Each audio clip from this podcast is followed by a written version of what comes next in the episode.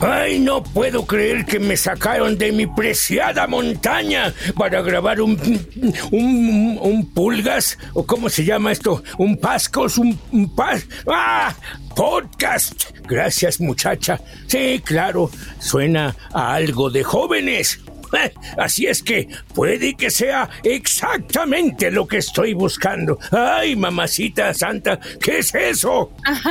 disculpe, anciano, no quería espantarlo, pero aquí se graba el podcast Nada que ver. Ay, ay, qué bueno. Por un momento pensé que iba a comerme. Ay, no, pero qué cosa dice. No, no, no, jamás me comería un anciano de 900 años me gusta más fresquecito, pero... Ah, ese perrito es suyo. Uy, ese sí se ve delicioso. ¡Ey! ¡Ey! Mi nombre es Max y, no soy la cena. Eh, soy el invitado estrella de hoy, no lo puedo creer. Eh, pero, hey, debo regresar antes de que, de que Katie vuelva de trabajar. Así de rápido, rápido. vamos a grabar, vamos a grabar este, este podcast. Bueno, vamos a grabar el pulgas, el pasco o lo que sea como se llame. Ay, mamá.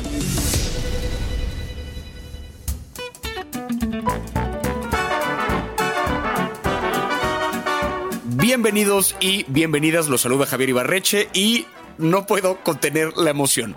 Hoy tenemos invitados muy especiales porque Latinoamérica ama el doblaje como nadie. ¿Saben el porcentaje de latinos que mira los contenidos con doblaje? Les doy tiempo para pensar, pero no lo van a adivinar más del 70%. Incluso hay algunos títulos que superan el 80%, como Cobra Kai, You y hasta la película de El Irlandés de Martin Scorsese. Pero esto no es un fenómeno nuevo. En Latinoamérica tenemos una extensa tradición de doblaje y hoy me acompañan algunos de los máximos responsables de su popularidad. En serio estoy de verdad muy emocionado, muy contento de que estén aquí porque en este episodio de Nada que Ver me acompañan Humberto Vélez, Dulce Guerrero y Andrés López, a quien tal vez reconozcan como Malfus en Desencanto, Fiona en Shrek y Max en La vida secreta de tus mascotas. Humberto, Dulce, Andrés, qué placer tenerlos aquí de verdad. Muchas gracias por acompañarnos. Al contrario. El placer es mío, muchacho. Muchas gracias por la invitación. Aquí feliz de verdad, un placer. Eh, bueno, quería empezar ahora sí que un poco preguntándoles sobre estos tres eh, personajes que ya mencioné. Eh, a manera de introducción, que nos contaran un poquito cómo fue que llegaron a conseguir el trabajo de interpretar a ese personaje, a Malfus, a Fiona y a Max respectivamente. Podemos arrancar ahora sí que conforme fueron hablando. Humberto, ¿cómo fue con el caso de Malfus? Ay, muchas gracias, muchacho. Pues fíjate que, bueno, la, la verdad es la siguiente. Yo había grabado las las 15 temporadas, las primeras 15 temporadas de Los Simpson y bueno, se quedó en el público esa imagen auditiva de mi voz haciendo ese programa glorioso, ¿no? Sin embargo, pues lo dejé de hacer mucho tiempo, ¿no? Otras, otros 15 años lo dejé de hacer, por razones que no viene el caso mencionar ahora, pero lo dejé de hacer, entonces, bueno, yo lo tuve que sanear en mi cabeza, pero la gente no, la gente siguió pensando en eso, ¿no? Y de repente, eh, una de estas personas que eran fan de, de, de, de ese programa, accedió a ser el director de doblaje de la nueva serie de Matt Groening, o sea, Desencanto. Y pues dice, no, pues esta serie no puede no tener la voz de Humberto Vélez. Y entonces me llamó y me dio al viejito Malfus para fortuna de Dios. Cuando después de tantos años vi ante mí la pantalla con las imágenes creadas por este dibujante genial que es Matt Groening, eh, en los mismos este, diseños y todo aquello, el mismo diseño de la serie y todo eso, porque son, son tienen los mismos objetivos y las mismas formas de ser, ¿no? Me dio mucho gusto y me emocioné muchísimo. Eso fue una, una gran sorpresa para mí que me invitaran y es un gran honor estar ahí. Claro, porque es una serie que aparte sí tiene toda la firma y todo el estilo de Matt Groening en, el dibujo, en el sentido del humor, en, todas estas. Así es, así es. Em, Dulce, ¿cómo fue con tu caso? ¿Cómo, ¿Cómo llegó a ti Fiona o cómo llegaste tú a ella? Pues mira, sucede que en el caso particular de Fiona, que es Cameron Díaz y que ya había doblado en varias otras películas, de todas formas se requería un casting por parte del equipo de Katzenberg, que era el que en ese momento autorizaba, ¿no? Personalmente. Pero también ya estaba muy de moda el tema del Star Talent como imagen en voz, ¿no? ubican esta moda de poner a alguien conocido por su imagen dando voz. Ay, ya sé esto de contratar a alguien nada más por su cantidad de seguidores para que, alguien nada más por su cantidad de seguidores se haga la voz de un personaje. A Javier lo pusieron por esas razones. es que les contaba. Confiesa. Antes de que empezáramos a grabar, les contaba que a mí recientemente yo entré al mundo del doblaje precisamente como Star Talent, porque ah. pues nomás como influencer fue de, hey, usted haga la voz. Sí sé actuar, sí me formé como actor, no soy ningún pendejo, sí sé eso, va a dejarlo claro para bueno, el público. Eso también es el caso de varios, ¿no? O sea, por ejemplo, debo decir que, que, sí fue una gran sorpresa, por ejemplo, ver actuar a Mauricio Ochman o, o en ciertos en, ciertas cosas al mismísimo Eugenio por su profesionalismo y tal. Es un, es un, es un talento muy bienvenido porque es ciertamente frescura, pero de alguien que está en la profesión, ¿no? Y esto es importante porque lo, peligroso que no se ve en el arte es que por ser una conocida actriz me inviten a hacer una rinoplastía, ¿no? Y entonces, pobre persona la que se somete a esa cirugía porque se la hizo Fiona. Entonces, en el arte pues no hay eso, pero se corre el mismo riesgo, ¿no? Y entonces, bueno, estábamos en esto, todas estas historias porque pues estábamos así como, y a ver, ¿no? Si no quieren de repente por ahí a, algunas hermosas nalgas o algo así, ¿no? Y lo digo en, buen, en buena onda porque, oye, es que hay unas bellezas que yo diría, pero, pero bendito sea Dios que, que Bárbara Mori puede ser conocida por salir en traje de baño. ¿Quién, ¿Quién la quiero ir a hablar cuando la puedes ver en traje de baño, no? Yo creo que dirían los chicos. ¿Sabes? Así de, hello, explota esa belleza que tienes, ¿no? Pero bueno, dicho sea aquello, fue un, fue un casting que duró eterna respuesta. Yo dije, no, pues ya valí quesadilla, porque seguro ya no fue. Pero al final sí. Entonces fue muy lindo recibir la noticia de que sí, pues porque era un proyecto interesantísimo en muchas formas. Para empezar, era como el parteaguas del cuento en su versión irreverente, ¿no? Y eso, eso significaba muchísimo para rehacer el dibujo animado. Resignificar, diría yo. O sea, lo tradicional, el cuentito dulce y suave para niños, eh, empezaba a romper esquemas y eso era como el proyecto en el que estar, ¿no? Me imagino, porque Shrek además es un parteaguas, creo, o sea, en el mundo de, de, la animación y en, el, y en el cómo se cuentan historias infantiles, porque tiene un sentido del humor muy particular, también mucho para adultos. Hay un chiste oculto en Shrek, que eso alguna vez hice un video al respecto, eh, con la familia de los osos. No sé si lo llegaste a ver, que en la, la primera hay una familia de osos, ¿no? Los osos de risitos de oro, que la primera vez que los vemos están papá oso e hijo oso llorando porque se están llevando a la mamá oso. Siguiente vez que los vemos están en el pantano de Shrek, solamente el papá y el hijo llorando y la mamá ya no está. Y escenas más tarde, cuando vemos a Lord Farquaad en su cuarto, hay un tapete de la mamá de oso. Claro, es una cosa espantosa, por eso lo tienen ahí como culto, claro, para que uno lo vea como adulto y entonces se escandalice, pero los niños ni se dan cuenta y pues nada más ven una película que, es divertidilla. Aparentemente divertidilla, claro, pero mm, eso es lo interesante, claro, muchas, y así tiene muchos detalles súper irreverentes, ¿no? Y Andrés, en tu caso, ¿cómo, cómo fue Max? Porque aparte ya este, eh, bueno, ya es la segunda entrega de la, de la película que ya llegamos a ver de la vida secreta de las mascotas.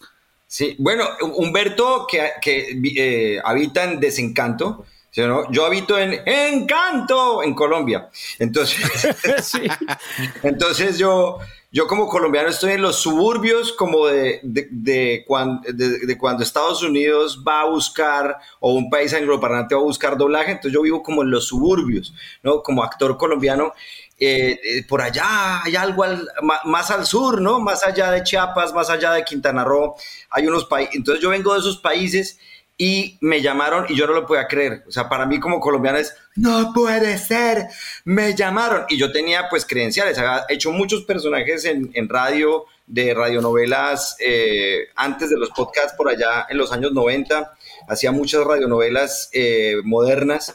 Eh, porque los colombianos hacemos muchas telenovelas, entonces yo dije, ¿por qué no hago radionovelas y hago todas las voces? Yo hacía todas las voces de la radionovela, la chica, el chico, eh, hombre uno, hombre dos, policía, todo en radionovela. Y, me tocaba a mí y hacía los sonidos y hacía todo el, el y lo hacía yo. Y, y, también hice la voz de Betty la Fea en dibujos animados, o sea, que se llama Betty Toons. O sea, hacía salvo Betty y salvo Don Armando, yo hacía todas las demás. O sea, o sea, mensajero eh, Betty la fue el gran fenómeno de Netflix, además. O sea, digo, no esa versión, pero. En dibujos animados, en, dibujos animados, cuando eran niños, cuando eran niños, entonces era Betty, Betty, a mí me parece, a mí me parece. Ese es el, el amigo de Betty, ¿no? Y el otro era el mensajero de ese. Eh, perdóname, pero discúlpame, pero yo necesito que tú me ayudes, Betty. Eh, el cartel de las feas está un poco sin. Entonces era ¿Y Max, ¿por qué se pregunta por qué lo llamaron? Me llamaron y yo no la creí porque, porque cuando, cuando piensan en comedia piensan en Eugenio Derbez. Y me dicen, es que vas a competir con Eugenio Derbez y otros cast de México eh, porque tienes que, de pronto vas para Perro, de, para Perro 5. Y yo, ah, ok. Entonces yo empecé a hacer casting para Perro 5 y entonces me pasaban otros y decían, no, este güey, órale, órale que este güey tiene algo. Entonces subí a Perro 1 y después, y después fui al mejor amigo de Max. Después, no, haz el conejo, haces esto, hasta que me dicen, después de unos meses me dices, no, vas para el protagónico y no. Le gané el casting a Eugenio Derbez por un protagónico.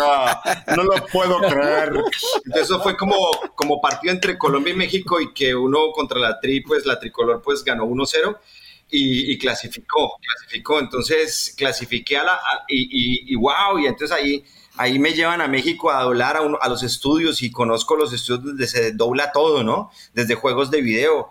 Y entonces yo conozco a, sí, o sea, para mí era increíble. Yo, wow, ¿y tú qué voz haces? No, yo hago ta, ta, ta, y yo no lo puedo creer, no lo puedo creer. Entonces, todas, todas las voces, ¿no? Y además que yo, admirador de Humberto Vélez, que cuando yo, yo tuve un talk show en DirecTV, un talk show, invitaba artistas de toda Latinoamérica y uno de mis invitados fue Humberto.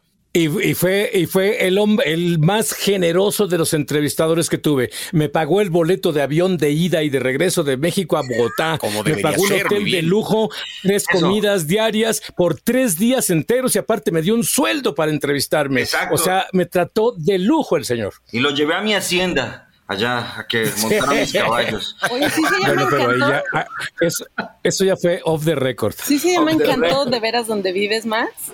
Eso, sí, no, no, no. Yo, yo, yo vivo en Colombia, vivo en Colombia y, y pues sí, para, para, nosotros ser parte de, de, todo lo que es el doblaje y todo eso es, es, maravilloso, porque era la primera vez como que, como que Universal decía, hey, hagamos algo llamando a un argentino, a una venezolana, claro. A, Sí, como que Universal decía, démosle como un sentido internacional a esta película, porque esta película viene con matices muy internacionales. Y entonces llamaron a Campilongo, que es un comediante argentino, eh, llamaron, sí, a, pues, a, todo lo, a, o sea, a Ana María Simón, que es una comediante venezolana, ¿sí? Y entonces, eh, y, y, se arma un casting como bastante, bastante prolífico. Y ahorita que mencionas esto de, o sea, pensando un poco en cómo, eh, cómo no solamente México, ¿no? sino Latinoamérica se empieza a sumar a este mundo del doblaje, que de pronto alguien en Colombia le ganara un, un casting a Eugenio Derbez, máximo respeto a Eugenio Derbez, pero qué cabrón está ganarle una audición a ese señor, o sea, él, él está ya muy metido en Hollywood, es complicado sacarle algún pues, tipo de ventaja. Pues. Este, pero yo que me interesaba preguntarles ahora sí que ustedes con la experiencia que tienen creando a estos personajes, ¿Qué opinan con respecto a esto de que el contenido, sobre todo el contenido animado, mejora en su versión doblada con respecto a la original? Porque hay creo que toda una discusión acerca de cómo contenidos que a lo mejor son live action, hay mucha gente que se rehúsa a verlos con doblaje porque como que les choca un poco el cómo se ve la voz de uno con la del otro, pero en contenidos animados no solamente se consumen más en Latinoamérica en su versión doblada, sino que mucha gente alega, y creo que es el caso de varios de los contenidos que hablamos acá, mejoran. O sea, específicamente, o sea, puedo decir que en el caso de, Shrek, por ejemplo, creo que unánimemente Latinoamérica entera podría decir es mejor la versión doblada que la versión en inglés. ¿Qué opinan ustedes acerca de eso, en general con respecto al doblaje, o es en ciertos casos, cómo, cómo ven esta, la mejora que le otorga el doblaje? Sí, tengo una teoría ahí, porque con una persona, o sea, en el live action, te identificas e identificas quién es y lo identificas como persona. O sea, sabes que Robert De Niro es de un lugar, que, tiene una personalidad, que tiene una trayectoria, y cuando lo ves en otra película, incluso haces una comparación sobre las diferencias en su interpretación, interpretación o si es igual o no, tal. O sea, tiene una personalidad en sí que es como tú, ese humano. Pero el dibujo animado, de hecho, para los creadores, o sea, para las casas productoras, DreamWorks, 20th Fox o como se llame, se llama versión original en. A diferencia de las dobladas, de live action que se llama doblaje, ellos llaman versión original al italiano, versión original al danés, versión original al español. ¿Por qué el dibujo animado tiene un efecto distinto en quien lo ve? Y el hecho de que mejore yo creo que tiene que ver con hacer esta gracia y esta sutil adaptación a la idiosincrasia de la cultura a la que te diriges. Correcto. Y es la clave. No es el mismo chiste ni la misma gracia para un, una raza negra totalmente de Brooklyn, neoyorquina. No nos hace la misma gracia lo que a ellos, porque ellos tienen un contexto social, económico, de raza tan distinto al mexicano y en sí al global latino, que adaptarlo a la idiosincrasia, primero latina y después de cada país, que pasó con Madagascar o, otras versiones que se han hecho cinco versiones, retomando puntitos que se dicen en cada zona. Si en un lugar se dice chévere y en México se decía chido, pues eso se hacía, como para tocar no solamente esa macro idiosincrasia latina, sino luego la micro, ¿no? Y yo creo que el secreto está ahí, en llegarle bien a ese humor que tiene la cultura a la que te quieres dirigir. Y en el, en el dibujo animado es perfecto, porque no es, está raro ver a Robert De Niro o ver a un actor inglés decir chido, porque Diciendo chévere. Ya dices, híjole, mm, pero si, si yo me acuerdo que este güey decía, Are you talking to me? Are you talking to me? Tú dices, ese era Robert De Niro, no, Robert De Niro no dice chido. Pues cuesta más trabajo porque es un humano. diciendo, cámara, pues, ¿con quién quieres hablar o qué? O sea, Seguro, ¿ves? Porque es un humano que ya ubicas incluso de qué país es y tal. Y el dibujo animado tiene la versatilidad de ser desde tu imaginación hasta un país que no existe, ¿no?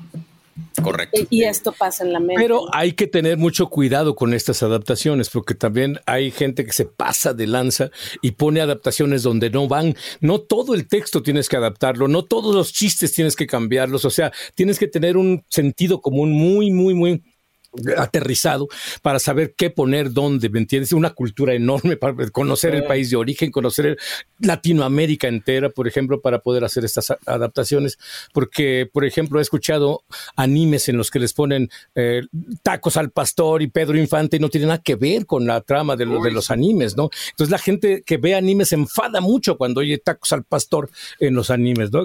no, venía al caso poner eso, entonces hay que tener cuidado con eso. Claro. Eh, eh, en España, en, nuestra madre patria se van al otro lado.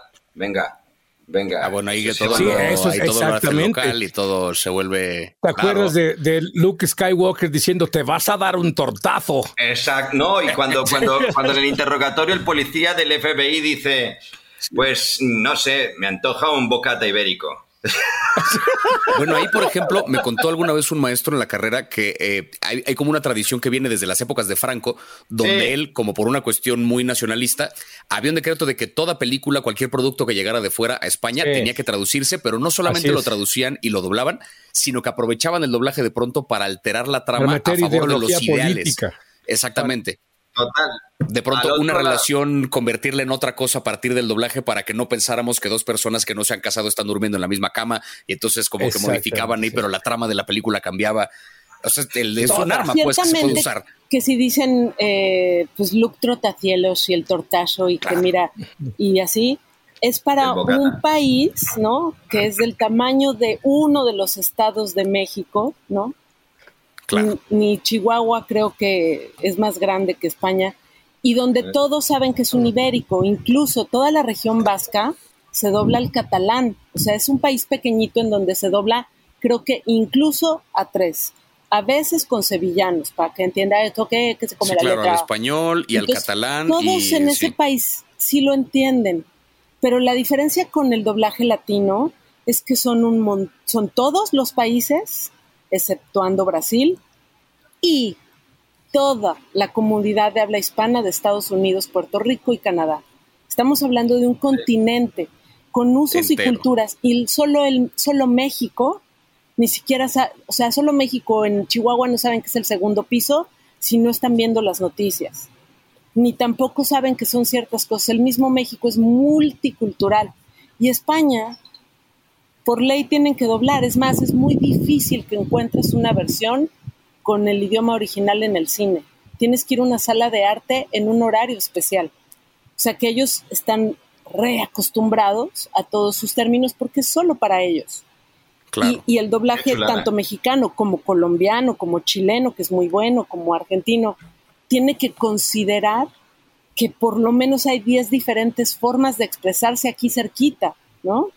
Ah. Esa es la complejidad en el doblaje de Latinoamérica, que incluye no solo todos los países de natural habla hispana, sino incluso la gente que vive en Estados Unidos, Canadá y Puerto Rico, que es de habla hispana, en todo caso bilingüe, ¿no? Y que ya tienen otros modismos por el idioma del país en el que viven. No, a toda Latinoamérica nos tocó entender chanfle sí o sí con el... Con el bueno, también hay el referente del Chavo del Ocho, que ese también culturalmente significó, ahora sí que tanto el Chavo del Ocho, tanto el, el Chavo del Ocho, como decía en algún momento el doblaje latino de los Simpson, unió más a Latinoamérica que cualquier presidente, cualquier este, o sea, porque como que hay un referente común en todos esos países de cómo. claro. La primera vez que yo fui a México, lo primero que pedí apenas toqué el suelo mexicano fue pedir un agua de Jamaica porque llevaba 20 años sin saber que era una agua de Jamaica. Entonces, entonces, porque siempre llegaba lo más refrescante que tenía el chavo era agua de Jamaica. Y a todos nos tocó cantar después de Shrek en el paseo. Ya merito llegamos. Ya merito.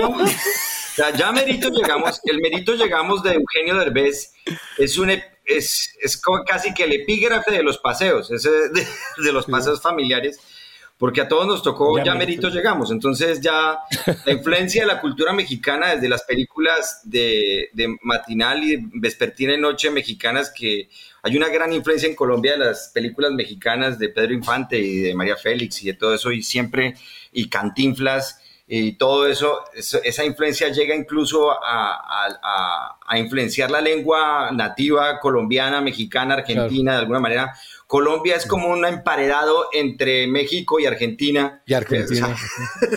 y las Antillas, porque las Antillas también tienen una gran influencia. Entonces ese conglomerado, yo les puedo decir, hay una gran influencia en el doblaje. A veces uno no concibe los Simpsons en otro idioma que no sea el español eh, mexicano.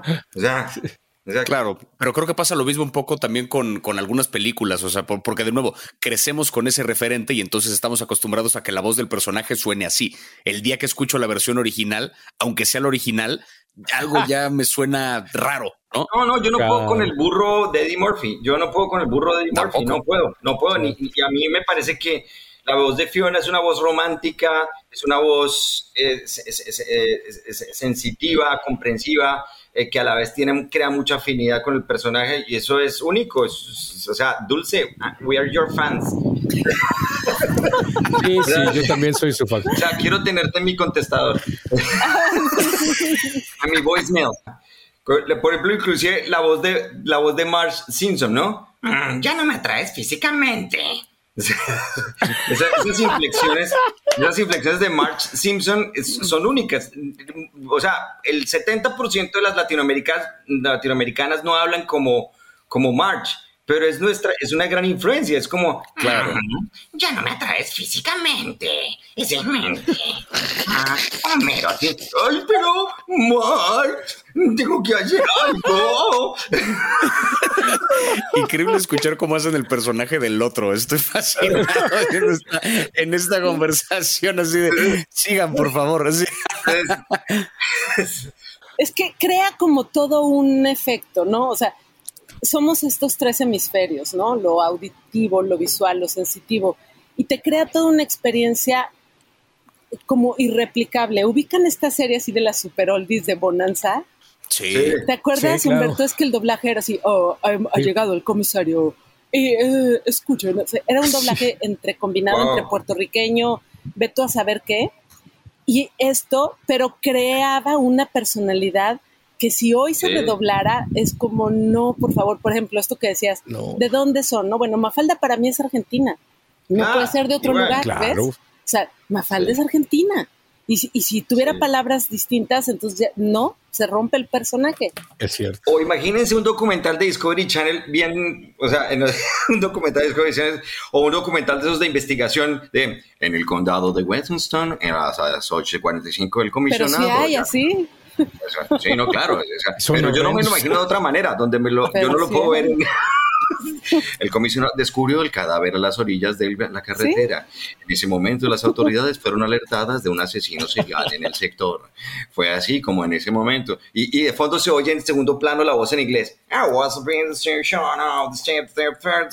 En ese momento el comisionado interrogó Pero ves como si crea como una, una cosa que se te queda grabada. Hay una voz muy famosa. ¿Cómo se llama Humberto, la del Estadio Azteca? Este don. Se llama se llama Melquiades Sánchez, Melquiades, Sánchez. Exacto. Tiene una voz característica que es el que habla en el Estadio Azteca, este estadio que hay en México de 110 Y que era también el del Canal 5 que decía servicio a la comunidad. Ese mero. ¿Ves ¿Qué, tan, importante es la, esta personalidad única?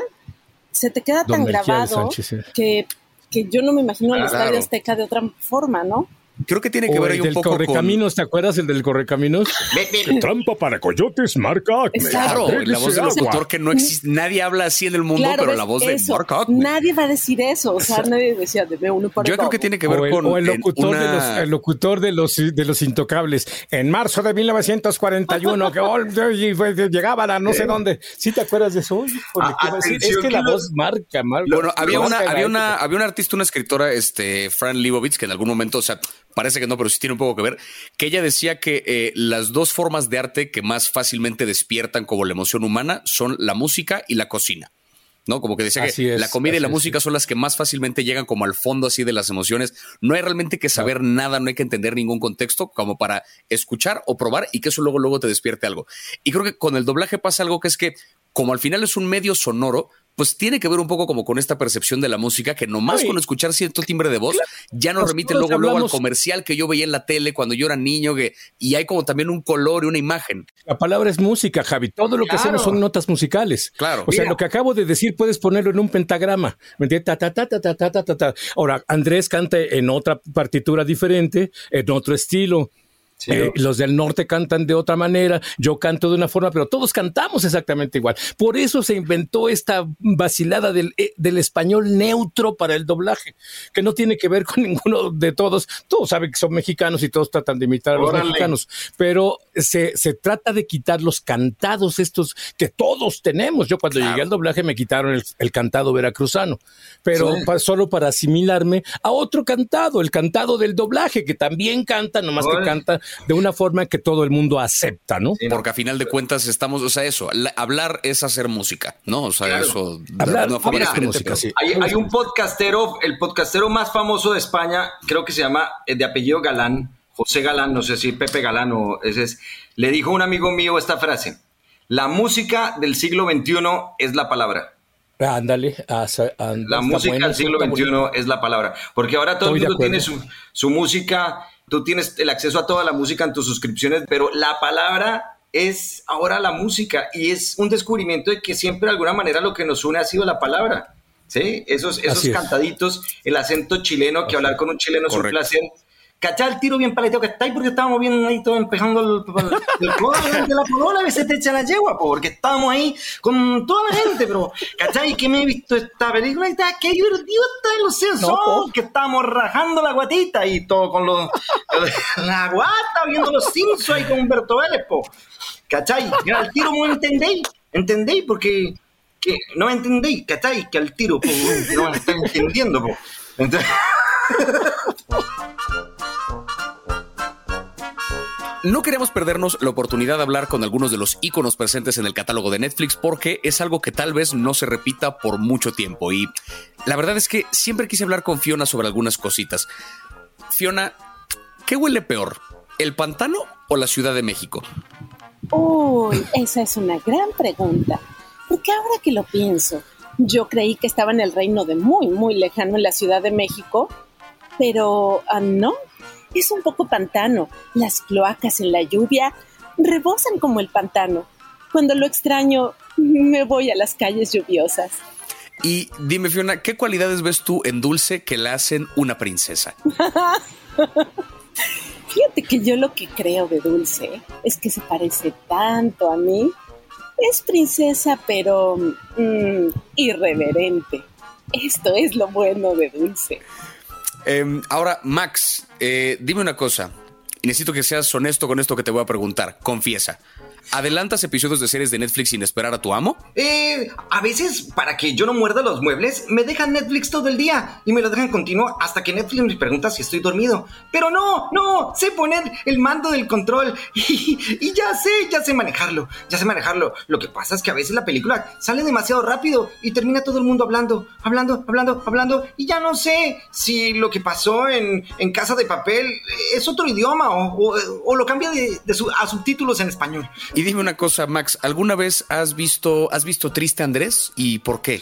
Ah, a veces veo triste Andrés. Mm, No, Andrés siempre tiene demasiado tiempo para trabajar como para ponerse triste. Siempre está haciendo algo, siempre está ah, ah, subiendo, bajando, poniendo todo. No sé, no sé, es demasiado activo como yo. ¡Ey! La pelota, la pelota, la pelota. Ah, se fue la pelota.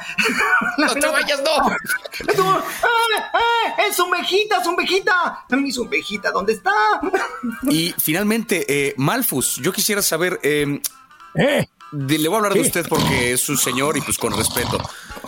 Ay, gracias, gracias por despertarme, muchacho. Ya me había dormido en mi cueva. Pe- Perdón, es que eh, le estamos grabando el podcast todavía. Le quería preguntar si le gusta Ah, sí, el vivir en- pulgas, el pulgas. El, el pulgas, correcto. Eh, ¿Sí le gusta vivir en una época en la que no hay celulares? Pero por supuesto, muchacho, porque en esta época en donde tú vives, en esta época todo el mundo habla con los celulares, malditas pantallas, nadie te hace caso, nadie escucha mi sabiduría. Bueno, ellos dicen que tienen la sabiduría en los celulares, en el Google. Pero no, la sabiduría debe estar aquí, en el corazón. Que mueran los celulares. Y dígame una cosa, eh. Malfus. Si se puede saber, ¿no? Si no quiere ser indiscreto tampoco. ¿Cuál ha sido la peor travesura que ha cometido Humberto? Ah, Pues bueno, ha cometido varias. Más bien la pregunta debería ser al revés. ¿Cuándo se ha portado serio ese muchacho? Pues Malfus, Max, Fiona, que diga Dulce, Humberto, Andrés, de verdad, muchas gracias por haber estado aquí el día de hoy en Nada que Ver. Sí híjole, si por mí fuera me quedaba otras dos horas solamente escuchándolos hablar, porque es de verdad estos personajes que tengo tan presentes, escucharlos aquí y ver a las caras, digo, no, la gente no lo está viendo ahorita, pero ver las caras que hay detrás de esos personajes, de veras es un placer. Muchas, muchas gracias por haber aceptado la invitación. Gracias a ti. No, al contrario, gracias por darme la oportunidad de volver a ver a Dulce y a mi querido amigo Andrés, tan generoso como siempre. Un abrazo para los dos y para ti también, Javi. Muchas gracias. Abrazos y bienvenido al doblaje, Javi. Pues ha llegado el momento de despedirnos. Eh, si después me ayudan a armar mi portafolio, se los agradeceré. Pero por lo pronto, de nuevo, muchísimas gracias, Max, Fion, perdón, Andrés, Dulce y Humberto por su visita. Queridos oyentes, no olviden que pueden pasar por la cuenta de Netflix MX para darles hermosos mensajes a nuestros invitados y recomendar títulos que se disfrutan mejor con doblaje. Y tampoco olviden que pueden disfrutar de todos nuestros episodios gratis en Spotify y en otras apps para escuchar podcast. Yo soy Javier Ibarreche y este fue un nuevo episodio de Nada que Ver, un podcast de Netflix producido por el equipo de Posta. Gracias por escucharnos.